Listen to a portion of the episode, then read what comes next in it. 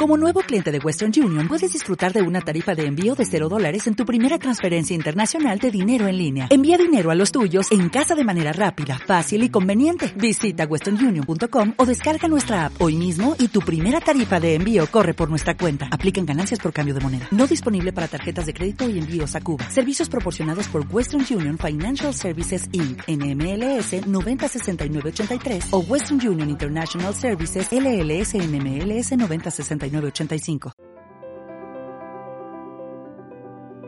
Bienvenido y bienvenida a un nuevo capítulo de Revolución Sostenible, el podcast creado por la marca de maquillaje natural Saigu Cosmetics. Yo soy David Hart y en este episodio hablo con Javier Sánchez, director de campañas y de comunicación de Change.org en España. La misión de Change.org es empoderar a las personas para crear el cambio que desean ver en el mundo en la plataforma, personas de todos los rincones del planeta inician campañas, movilizan seguidores y trabajan con las personas responsables de adoptar decisiones para lograr soluciones. En el capítulo de hoy hablo con Javier sobre los inicios de la plataforma, su modelo de impacto en el planeta, cómo las peticiones de los usuarios pueden generar un cambio en el mundo y el peso que tiene la sostenibilidad en la organización, entre otros muchos temas. Espero que disfrutes del capítulo.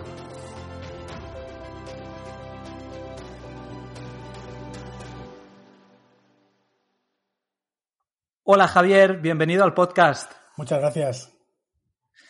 Javier, normalmente cuando buscamos a personas o, a empresas para entrevistar en el podcast, siempre priorizamos a las que tengan historias que, provoquen o hayan provocado un cambio a mejor en el mundo. En vuestro caso, aparte de cumplir esta característica, tengo que decirte que, sois una preferencia mía personal. ¿eh? Muchas gracias. Conozco Change.org desde, desde hace varios años y, soy muy fan de, vuestra plataforma, así que por mi parte, gracias por todo lo que hacéis y, por generar ese cambio positivo ¿no? en el mundo. Al contrario, gracias a ti porque si eres parte de esa plataforma, el protagonista siempre son los usuarios. Nosotros somos la plataforma, pero, pero efectivamente los protagonistas y quienes nutren la plataforma de, cambio y de activismo son los ciudadanos que, como tú algún día decidieron firmar una petición y deciden hacerlo de forma más o menos recurrente. Pero antes de entrar en materia, Javier, mm, me ha adelantado un poco, ¿no? Porque ya he, supuesto que mucha gente conocía Change.org, pero para todas las personas que, que no lo conozcan, ¿Nos puedes describir qué es Change.org y sobre todo cómo nació? Claro, sí, y de hecho es posible que haya mucha gente que, no nos conozca o, gente que, quizás sí ha oído hablar de Change.org, pero, pero lo ha hecho a lo mejor porque lo ha visto en el Facebook o, en el WhatsApp de alguno de sus amigos o amigas y, quiere saber algo más. Yo creo que la mejor definición o la que siempre solemos dar es que Change.org es la mayor plataforma de activismo ciudadano. Eh, digamos que en cuanto a números, en la actualidad hay más de 350 millones millones de usuarios en todo el mundo. 14 eh, de ellos, 14 millones de usuarios están en España y digamos que Change.org nació de una forma absolutamente diferente eh, en 2007 y nació en Estados Unidos. Eh, nació como una plataforma de blogs donde se hablaba de causas, digamos, eh, que sobre las que se, necesitaba incidencia política eh, y sobre ellas al final de esos blogs o cuando tú leías uno de esos artículos eh, te ofrecía la posibilidad a la plataforma de firmar una petición. Eso que era una cosa muy pequeña, que era como dejar un comentario o firma esta petición porque estás de acuerdo con ellos, se acabó convirtiendo en el, digamos, en el core o en la esencia de, de la plataforma hoy en día y, y como te decía, digamos que esas peticiones que existían en su momento y eso no ha cambiado a día de hoy, pues lo que intentan es, es que eh, exista esta plataforma que permite empoderar a cualquier persona a que en cualquier lugar del mundo pueda cambiar cualquier cosa, sea lo que sea, y, que, y que lo haga de una forma, digamos, de una forma rápida y sencilla y utilizando la tecnología que existe para ello. Qué bien, gracias por aclararlo, Javier. a mí me, ha quedado súper claro. También cuando, cuando estaba preparando la entrevista, entré en vuestra web, ¿no? Me informé muchísimo y vi un apartado que, que me llamó la atención, ¿no? Que es el, el, modelo de impacto que vosotros llamáis de Change.org, que es empoderar, movilizar e, e involucrar. ¿Nos podrías explicar en, qué consiste, ¿no? Y sobre todo, ¿qué, implica cada de estas fases, ¿no? ¿Qué implica empoderar, qué implica movilizar y, qué implica involucrar? Voy a intentar hacerlo de una forma sencilla y sobre todo voy a intentar yendo a esa raíz de la que te comentaba, ¿no? De que es, que es el asunto de las, de las peticiones y de las peticiones online o de las recogidas de firma que existen en, en la plataforma. El modelo que tenemos, como, como bien dices, se basa en empoderar, en movilizar y en involucrar eh, y esa primera parte, digamos que sucede una vez que una persona ha decidido iniciar una petición. Habitualmente son ciudadanos normales y corrientes los que inician, los que inician esas peticiones. También hay ocasiones que lo hacen colectivos o incluso en ocasiones lo utilizan empresas, eh, que en cualquier caso en todos los casos lo que hacen es que detectan que hay algo específico que les, que les gustaría cambiar, algo que pueda ser injusto, algo que quizás sea necesario, algo que podría mejorar la vida de otra mucha gente y por eso deciden poner en marcha esa, esa petición.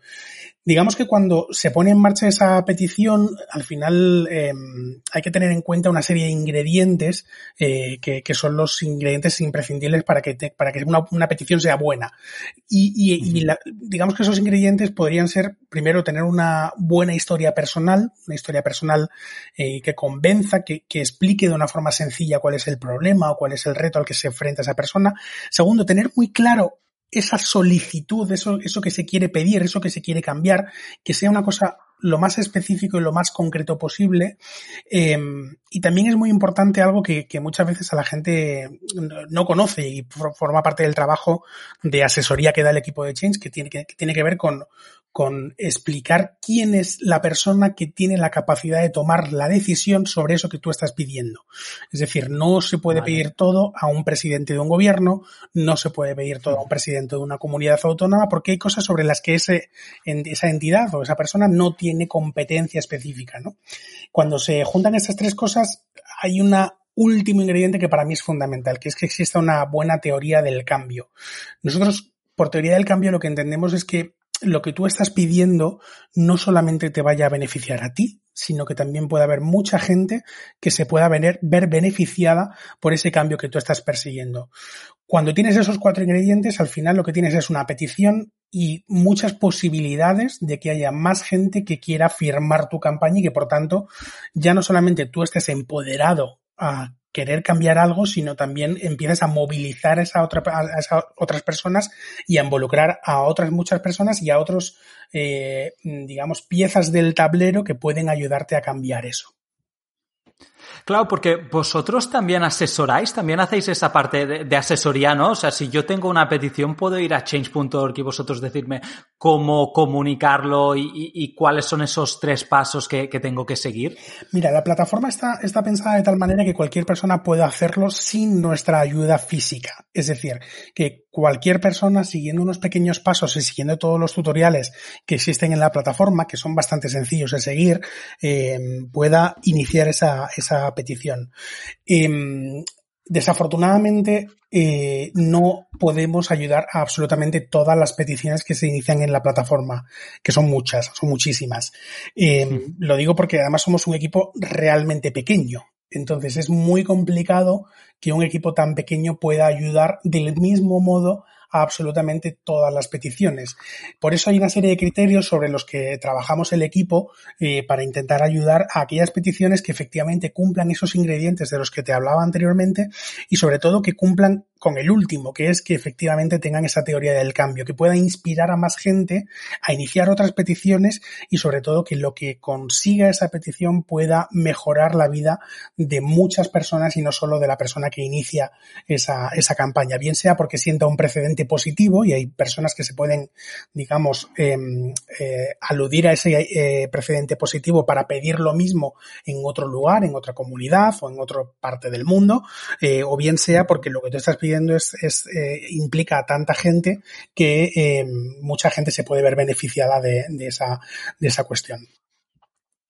Claro, has tocado el punto de, que hay muchas peticiones, ¿no? Y, no se puede llegar a todo. ¿Cómo, ¿Cómo, filtráis vosotros las peticiones? O sea, ¿cómo, qué, criterios establecéis para decidir si una petición se acepta o no? Pues mira, tengo que decirte que no hay ningún tipo de filtro. Eh, Change.org es una plataforma abierta y es una plataforma gratuita. Y eso quiere decir que cualquier persona en cualquier momento eh, basta con tener un ordenador o tener un teléfono móvil eh, con acceso a Internet para entrar en Change.org e iniciar la petición que considere.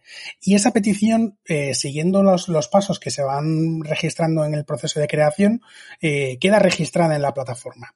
¿Quiere decir que todo vale en la plataforma? No efectivamente no todo vale en la plataforma. Vale. Hay una serie de, de, guías de uso o de términos de uso como existen en todas las plataformas tecnológicas eh, que digamos que son las reglas del juego sobre las que se pueden iniciar peticiones, pero no hay ningún filtro a digamos, eh, de forma previa. Lo que sí es cierto es que digamos que esos términos de uso son súper claros y solemos ser muy estrictos a la hora de cumplirlos. Si tú inicias una petición eh, que incite al odio o que incite a la violencia, es bastante probable que esa petición sea retirada en cuestión de horas. Eh, para ello tenemos, digamos, varios mecanismos. El primero y principal es el, la gente que trabaja en change.org, que está constantemente viendo qué se está creando en la plataforma. Segundo, un equipo de policy que determina que si hay una petición que pueda o no infringir los términos de uso de la plataforma. Y tercero y más importante, los propios usuarios. Del mismo modo que un usuario puede decir que hay un contenido que está infringiendo las, los, términos de uso en YouTube, en Twitter o en Facebook, también puede hacerlo en change.org y eso lo que hace es que inicia todo un proceso que determinará si efectivamente esa petición va en contra de los términos de uso y por tanto eh, debe ser retirada. Vale, vale, vale. Entendido, entendido esta parte, ¿no? Porque, claro, yo, yo me imaginaba con la cantidad de, de peticiones, ¿no? Que recibís cada día, pues entiendo que, que como también en redes sociales, ¿no? Hay, hay algún tipo de filtro y, y, y, no sabía dónde estaba, ¿no? Entonces esa revisión manual, creo que a diferencia de muchas plataformas sociales, es, debe ser mucho más efectiva, ¿no? De, lleva más tiempo, pero también entiendo que os debéis asegurar que, que el contenido, las peticiones, ¿no? Que salen, pues son, están enfocadas con vuestra filosofía y, vuestra misión. Sí, pero in, insisto en, una cosa que te comentaba anteriormente, que es una plataforma abierta y esto, esto a veces a veces a la gente le cuesta entenderlo. Eh, una plataforma abierta quiere decir que puede existir una petición y puede existir la contraria. Y de hecho sucede en muchas ocasiones. Eh, esto es, es, muy importante explicarlo porque es lo que hace que Change.org sea una plataforma y que no sea un grupo de activistas eh, que tienen una ideología concreta.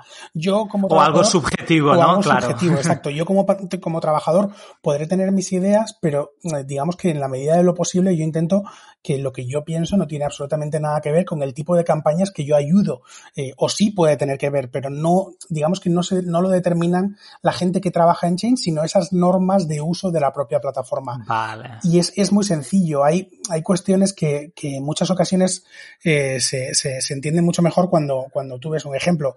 Habrá gente que le pueda gustar más o menos, eh, digamos, que se utilicen animales, en, por ejemplo, en, en, en festividades.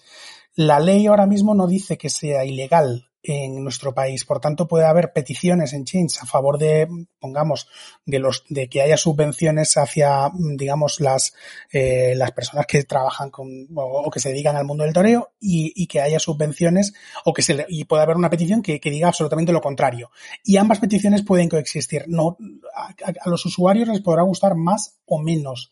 Digamos que es muy complicado hacerlo entender, pero la, lo que hace grande a una plataforma así es que ambas cosas puedan coexistir y que son los propios ciudadanos los que deciden apoyar más o menos una temática en, cuestión.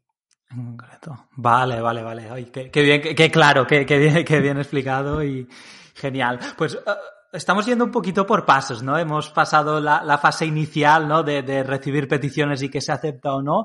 Cuando una petición recibe muchas firmas, ¿qué, qué pasa entonces? ¿Qué, ¿Qué, agentes se mueven, ¿no? Para, para intentar llevarla a cabo.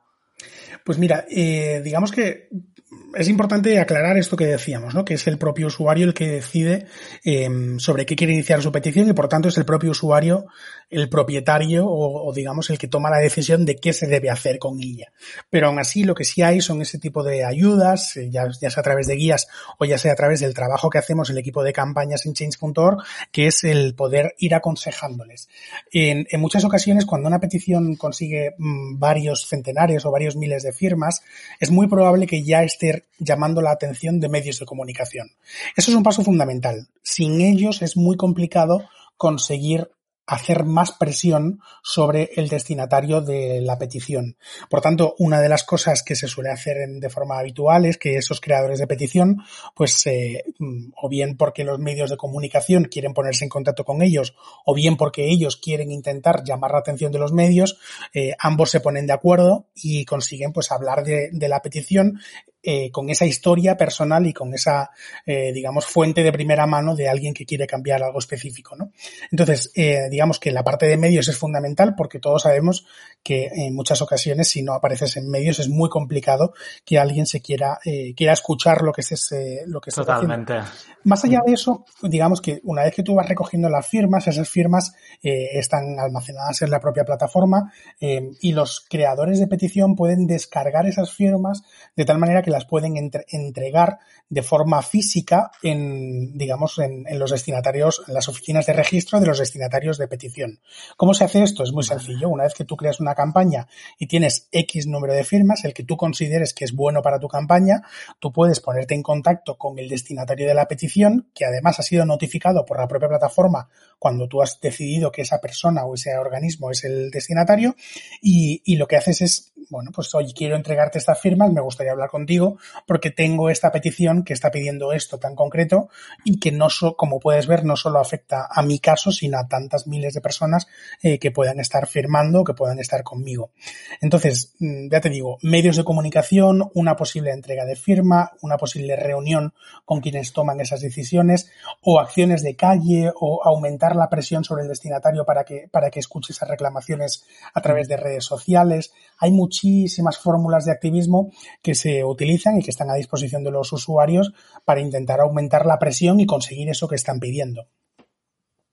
Yo la última petición que firmé fue, fue el de las cuotas de, de autónomos, ¿no? Que con toda esta crisis de, del coronavirus, pues bueno, se pedía la suspensión de, de, la cuota a todos los autónomos. Y es verdad que no se hizo de manera general, ¿no? A, a todos los autónomos, pero sí que a, después de firmarlo, el gobierno emitió un comunicado, una, una, respuesta, ¿no? A esa petición en concreto. Entonces, a veces, aunque no se llegue a, al objetivo y, y se consiga 100%, ¿no? Al menos tienes esa fuente de información y, una respuesta por parte de, del gobierno que, que, también se agradece, ¿no? Entonces, por eso cuando lo explicabas, pues me, me, sentía identificado porque quieras o no, al menos tener, tener información sobre algo que, que, que has firmado, aunque no sea la, la, que tú quieres, pues, pues es muy positivo. Pues esto, esto, esto que comentabas es, es muy importante porque además piensa que, que desde que empezó el estado de alarma se han creado miles de peticiones en change.org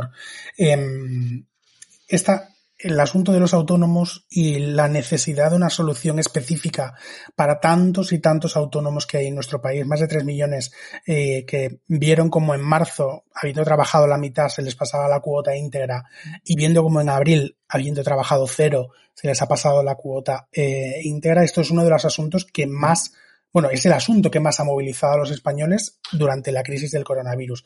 Para que te hagas una idea, un, durante la primera semana eh, y durante los primeros minutos de la creación de varias de estas peticiones, que hay dos eh, en concreto eh, que se han iniciado sobre este asunto, durante las primeras horas, un tercio de todo el tráfico a nivel mundial estaba en estas peticiones. O sea, esto es un asunto Ostras. que efectivamente Uf. tiene que responder o que tenía que responder y que estaba sobre la mesa del gobierno. ¿Qué se iba a hacer con los autónomos? Eh, es posible que haya mucha gente que nos esté escuchando que, que, que, sean autónomos y que efectivamente le haya pasado esto mismo. Ante eso, eh, digamos que lo que decidieron estos dos ciudadanos fue poner en marcha estas iniciativas con una petición que, que, tiene todo el sentido y que por otro lado es una petición que habrá quien entienda que es una petición de máximos luego hay que llegar a una conclusión o hay que llegar pues a una solución que contente a todo el mundo. Eh, en este caso es bastante claro cómo debería ser, pero lo que sí es cierto es que sí. ha seguido durante todo este tiempo sobre la mesa la presión sobre el gobierno para que cuanto antes se pusieran las medidas que pudieran o bien solucionar o bien paliar o bien postergar eh, que ya sé que es doloroso porque tengo muchos familiares que son autónomos y, sé, como tú, de lo que estamos hablando, pero sé que mm. hay muchas soluciones y, en cualquier caso tienen que contentar a, la mayoría de, ciudadanos, eh, sobre todo porque es una reclamación que, que tiene todo el sentido, ¿no? Al final lo que se ha hecho con esto es mantener esa presión durante mucho tiempo, no solamente por los creadores de petición, que también que han estado haciendo muchísimas acciones eh, a nivel digital, muchísimas entrevistas en medios de comunicación, sino también por muchas otras organizaciones de la sociedad civil que lo que hacen es decir, oye, aquí hay que hacer algo. Sí, sí, totalmente. Al final hemos sacado un muy, buen ejemplo ¿eh? para explicar la, la dinámica de, de, la plataforma. También, aparte de, este tema, uh, bueno, uno de los focos que tenemos en el podcast son los uh, temas relacionados con la sostenibilidad, ¿no? Uh, en vuestro caso, en, en Change.org, ¿ves muchas peticiones relacionadas con, con, reivindicaciones medioambientales? Pues lo cierto es que se ven muchas y, y me, me entristece un poco decirte que se ve veían muchas más antes de la crisis del coronavirus. Digamos que desde la llegada del coronavirus el 90-95% de las peticiones que se crean en nuestro país tienen única y exclusivamente que ver con, con, el coronavirus y, bueno, con las diferentes medidas. Pero incluso en esto eh, también hay peticiones, también entran peticiones medioambientales. Es decir, estamos viendo que hay en algunos municipios de forma muy concreta y muy específica gente que se le ha ocurrido la brillante idea de utilizar lejía para limpiar playas. No es una cosa generalizada, no es una cosa que esté pasando en todos los sitios, pero sí es algo que hay usuarios que están, mm, digamos, flagueando, que están levantando la voz y diciendo esta no es una solución porque te estás cargando todo, eh, todo el patrimonio eh, medioambiental que existe en esta zona, que además coincide que está protegida, es una zona de Cádiz. Em, esto, es, esto es un asunto. Em, si no hay alguien que levanta la voz y que dice esto no puede ser, por más que el bien final sea acabar con el eh, coronavirus, em, si hay alguien que levanta la voz, puede que de repente se extienda la idea de que esa es una buena idea. Y eso no debería ser así. Al menos así lo piensan los usuarios y así lo están haciendo, lo están haciendo notar. Digamos que eso es lo que está sucediendo en la actualidad, pero previamente sí es cierto que es uno de los temas eh, que tiene una comunidad probablemente no más grande en términos de, en términos de usuarios, pero sí es cierto que es una comunidad tremendamente movilizada. Eh, los defensores de los derechos del medio ambiente y los defensores de los derechos de los animales son, yo creo, probablemente dos de las comunidades que muchas veces están unidas. Eh, que más se movilizan en nuestro país eh, y que probablemente pues más pasos y sobre todo más estén marcando la agenda en momentos tan importantes digamos, como existía anteriormente del coronavirus como, como en la actualidad. Al final hay un asunto que creo que es importante y es que el medio ambiente es transversal a muchas temáticas.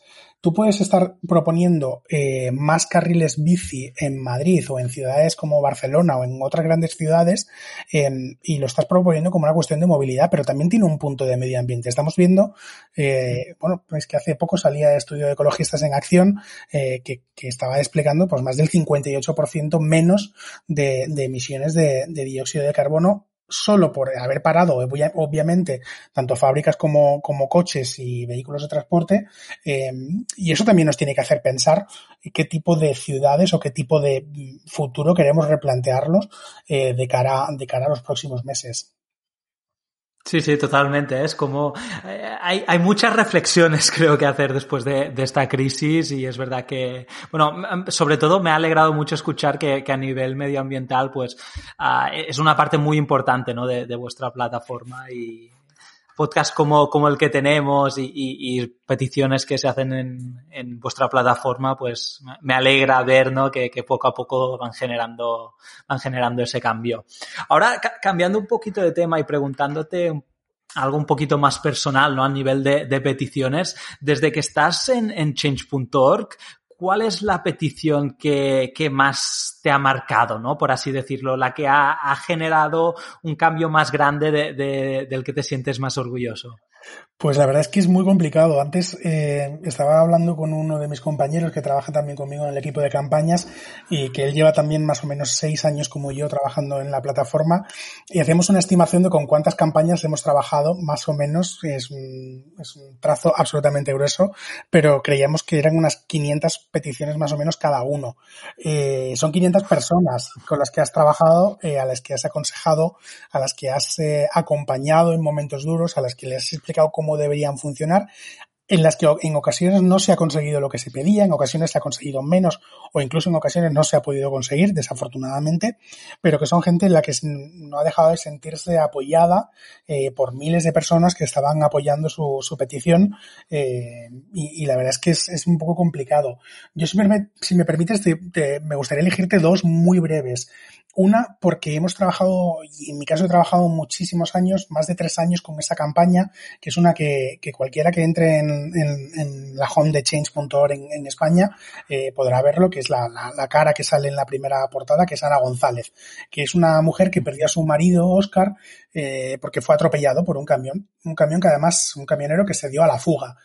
Eh, ella estuvo más de tres años luchando y consiguiendo una cosa que, que, es, que era fundamental y que ella vio que era una mayor protección para las víctimas de accidentes de tráfico a través de un endurecimiento de penas. Fue una modificación del Código Penal que se hizo pronto y que no es fácil conseguir y que lleva mucho trabajo jurídico, mucho trabajo político también, de poner de acuerdo a muchos partidos políticos y, fue una cosa que consiguió ella eh, y la verdad es que para honrar la memoria de su marido Oscar y para honrar la memoria de tantas y tantas víctimas que, se han quedado en la carretera, eh, es, la verdad es que es muy gratificante y guardaré siempre con mucho recuerdo, o sea, si algún día dejo de trabajar aquí, siempre guardaré con recuerdo esa campaña. Y luego hay otra que quizá pasó un poco más desapercibida, pero para mí me, me supone un, un, asunto personal bastante importante.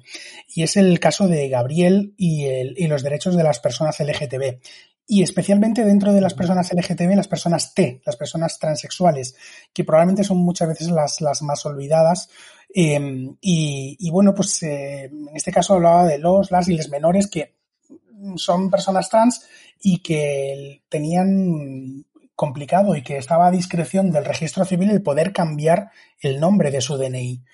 Gabriel lo consiguió, eh, de hecho lo consiguió antes para todos, eh, para, todas las personas transexuales, todos los menores transexuales, lo consiguió él y luego lo consiguió él y él consiguió cambiar su, su DNI y la verdad es que fue una inspiración porque él con solo 15 años lo tenía muy claro, su madre Pilar eh, era una, es una, es una persona súper guerrera y sabía lo que quería conseguir y, se cumple lo que te decía que mm, al principio, que es tener muy claro lo que quieres conseguir, una historia personal muy concreta, en su caso no le dejaban llamarse Gabriel porque eh, había un funcionario que había decidido que Gabriel era un nombre especialmente masculino y que por tanto no podía, no era neutro en su punto de vista, como si Gabriel fuera una persona neutra. En su caso es un, es un, es un chico trans y él decidió llamarse así y como y así y así fue, ¿no?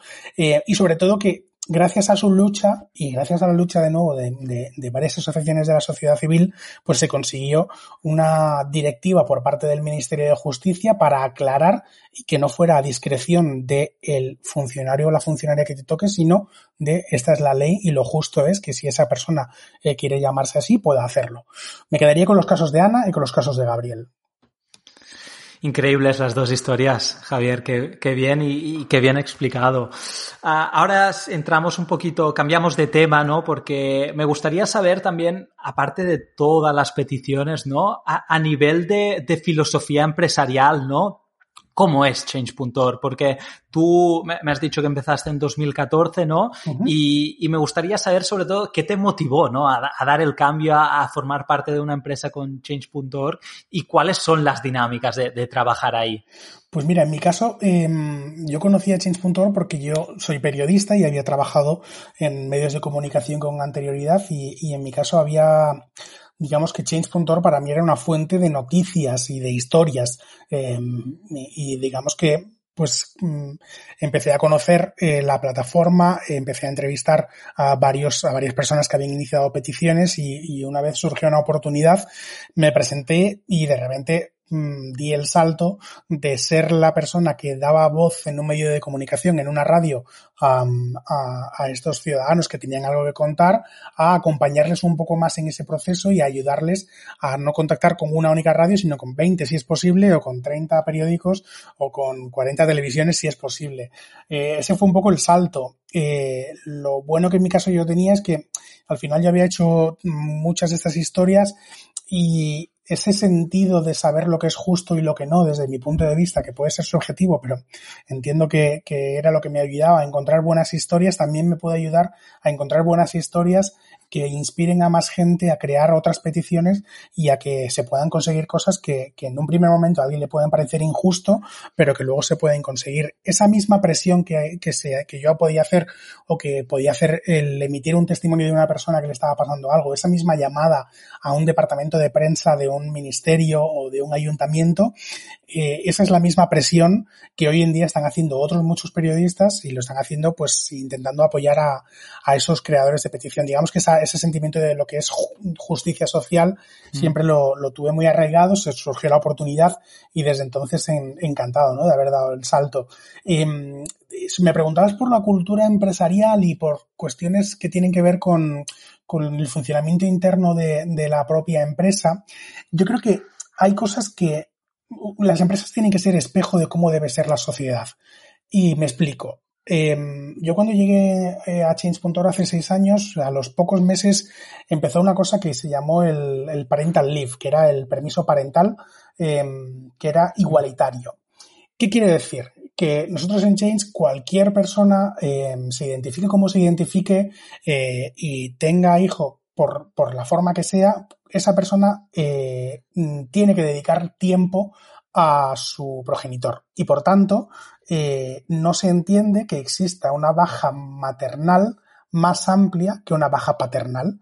¿Por qué? Porque de esa manera, si tú tienes una baja eh, maternal mucho más amplia que la parental, lo que sucede es que vas a dejar de contratar a mujeres y por tanto no vas a tener el talento femenino, no vas a tener tanto talento o vas a generar una especie de techo de cristal del que tanto se habla. Eso yo eh, lo entendí muy fácil, pero muchas veces le cuesta, le cuesta a mucha gente entenderlo. Y es que es muy sencillo, si, es muy sencillo de entender porque es la mejor forma de acabar con cualquier tipo de discriminación. Eso es una de las cosas que tenemos, pero luego, por ejemplo, eh, hay que hacer, y, e hicimos hace varios años también un esfuerzo para que exista una política específica y explícita de retribución igualitaria que, con independencia del género de la persona que trabaje en Change, eh, no, mm, esa persona si está en esta categoría vaya a cobrar lo mismo que sus compañeros o compañeras. Es decir, que no exista diferencia o que no exista esa brecha, esa brecha salarial. Eh, digamos que trabajamos con unos objetivos muy marcados y por tanto eso te permite una enorme flexibilidad. Ahora estamos todos teletrabajando, pero anteriormente también hay muchos compañeros que están deslocalizados, que no viven eh, donde están las oficinas y que trabajan de forma flexible en otros lugares y eso es una ventaja. Eh, digamos que al final es aprovechar la tecnología y digamos, confiar en los trabajadores para que, para que puedan hacer su trabajo de la mejor manera posible eh, y, digamos que, bueno, pues eso son cosas que al final son eh, patrimonio inmaterial de esas empresas, pero es lo que te hace dar el salto a esta y no otra, o, a donde yo creo que muchas empresas podrían aspirar a, repetir, ¿no? Esas son algunas, pero hay muchas otras cuestiones a nivel interno que, hacemos, eh, pero al final piensa que eh, la, gente que, tiene, que trabaja en Chins tiene que ser una gente que trabaje feliz porque es muy complicado el trabajo que se hace con esos creadores de petición.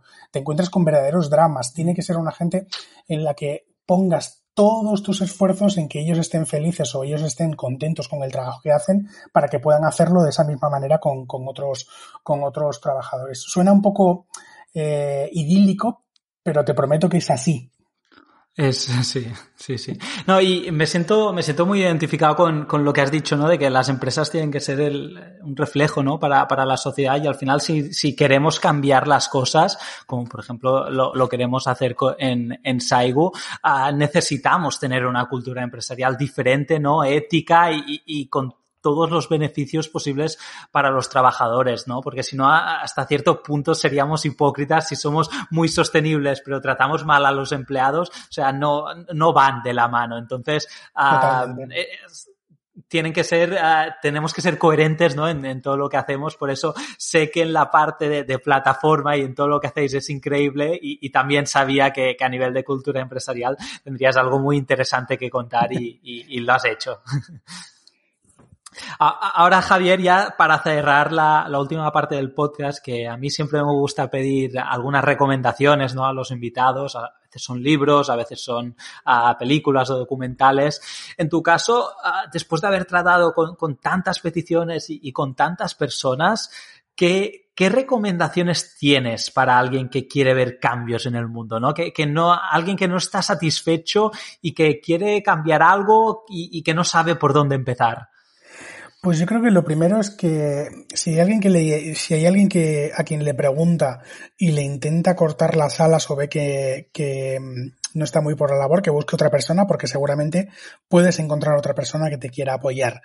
Eh, esto, es, esto es un poco complicado, ¿eh? porque al final también hay que intentar ser lo más realista posible. Y te lo decía al principio, que a la hora de hacer peticiones lo más importante es tener algo concreto que pedir. Pero sí es cierto que en muchas ocasiones, eh, siendo honestos, siendo humildes y siendo flexibles, se pueden conseguir muchas cosas. Yo creo que lo más importante es tener muy claro que se quiere cambiar, eh, intentar buscar eh, entre tu entorno más cercano gente que creas que puede dar la cara por ti, eh, a las que les puedes convencer y si has podido convencer a gente eh, que tienes cerca es bastante, bastante fácil que intentes eh, convencer a otras personas. Yo creo que lo, lo más, lo más, em, lo, el, el, mejor consejo que podría dar es ser lo más específico, ser lo más concreto, investigar, dedicar tiempo a investigar. Es cierto que muchas veces la rabia, la impotencia, la, la sensación de injusticia que nos puede generar ver una o vivir algo, algo así nos puede llevar, digamos, a ponernos a escribir algo rápido, a compartirlo y, dejarlo ahí. Yo creo que hay que ser un poco consistente. Hay muchas herramientas para poder ser consistente a la hora de generar una campaña. Hay muchas, eh, muchas plataformas, ya no solamente en Change.org, pero existen otros muchos eh, lugares donde poder hacer crowdfunding, por ejemplo, donde poder, si al final te frena el dinero, pues hay plataformas donde se puede hacer crowdfunding. Eh, hay mucho, mucho literatura sobre esto. Eh, creo que lo más importante es conocer el problema al que te enfrentas y una vez que lo conozcas es mucho más fácil proponer la solución o buscar quién puede eh, llevar a cabo esa, ese cambio que tú estás deseando ver. Bueno, Javier, o sea, muchísimas gracias por, por este podcast. Me, o sea, me ha encantado, ¿no? Todo, todo lo que has explicado sobre Change.org, la filosofía de, de la plataforma, tus funciones, ¿no? También. Así que, bueno, de verdad, muchas gracias por este tiempo, por, por compartir todo, todo este conocimiento y, y, cualquier cosa que, que, podamos hacer en Saigu, aquí estamos. Lo mismo os deseo y muchísimas gracias por contar con nosotros. Muchas gracias por escuchar el podcast de hoy. Espero que te haya gustado. No olvides suscribirte y para nosotros significaría mucho si pudieras dejar una valoración. Un abrazo de todo el equipo de Saigu Cosmetics.